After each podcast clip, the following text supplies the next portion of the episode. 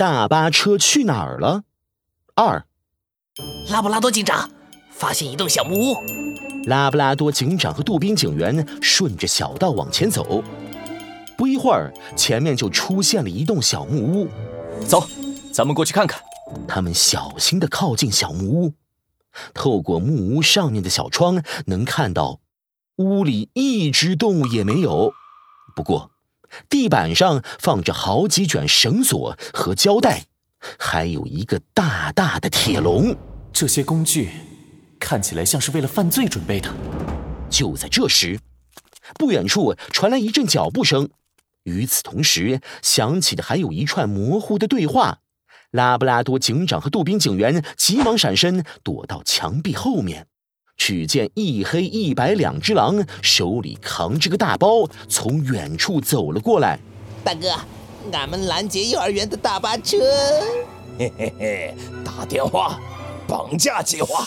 可恶，看来劫走幼儿园大巴车的就是这两个家伙了。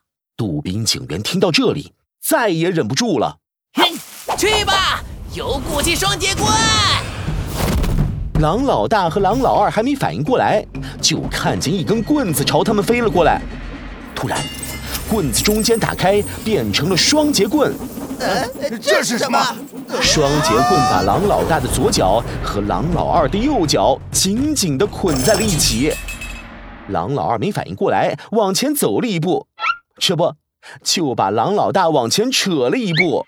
狼老大失去平衡，猛地往前栽倒。哎呦！紧接着。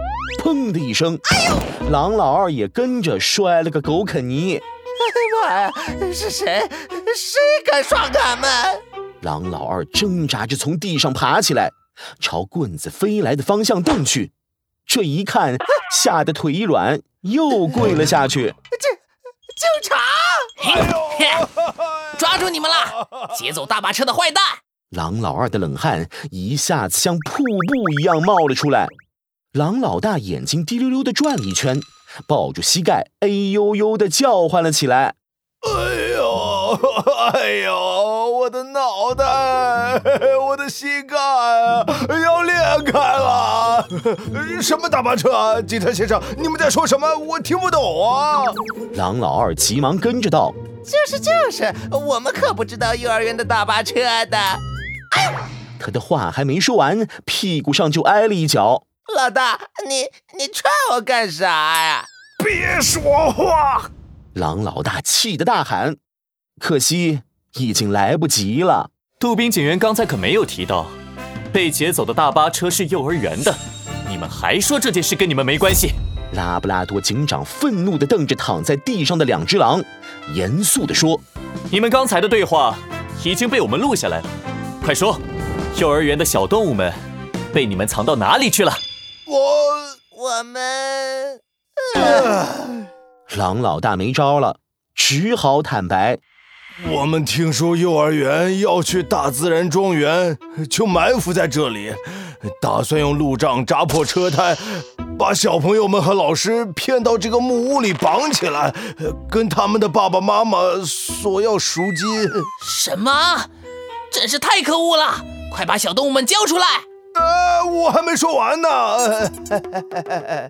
狼老大急得大呼冤枉。虽然我们想要绑架他们，可是大巴车根本没来啊！就是就是。狼老二忍不住接话了，他指了指自己脸上的几个包，怪委屈的说：“俺们在草丛里趴了半天，被蚊子叮了满身的包，结果结果连个车屁股都没看到啊！还想狡辩？杜宾警员。”不要激动，大巴车如果真被路障扎破了车胎，这么短的时间来不及修理，推又推不走，肯定会留在原地。所以我想，他们说的应该是真的。狼老大和狼老二听到这里，眼睛一亮，连连点头。没错没错，警察先生英明啊！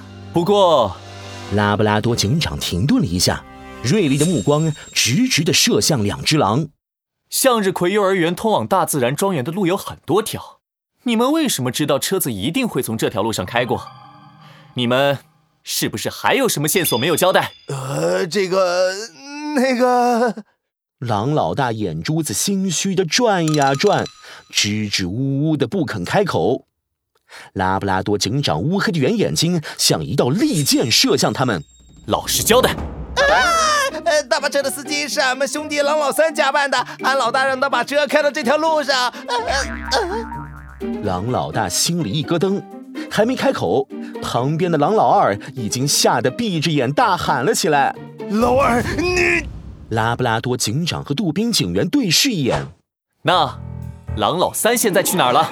呃，这个我们不知道啊，警察先生。老三是个路痴，嘿嘿嘿嘿，不认路。俺想，啊，他可能迷路了。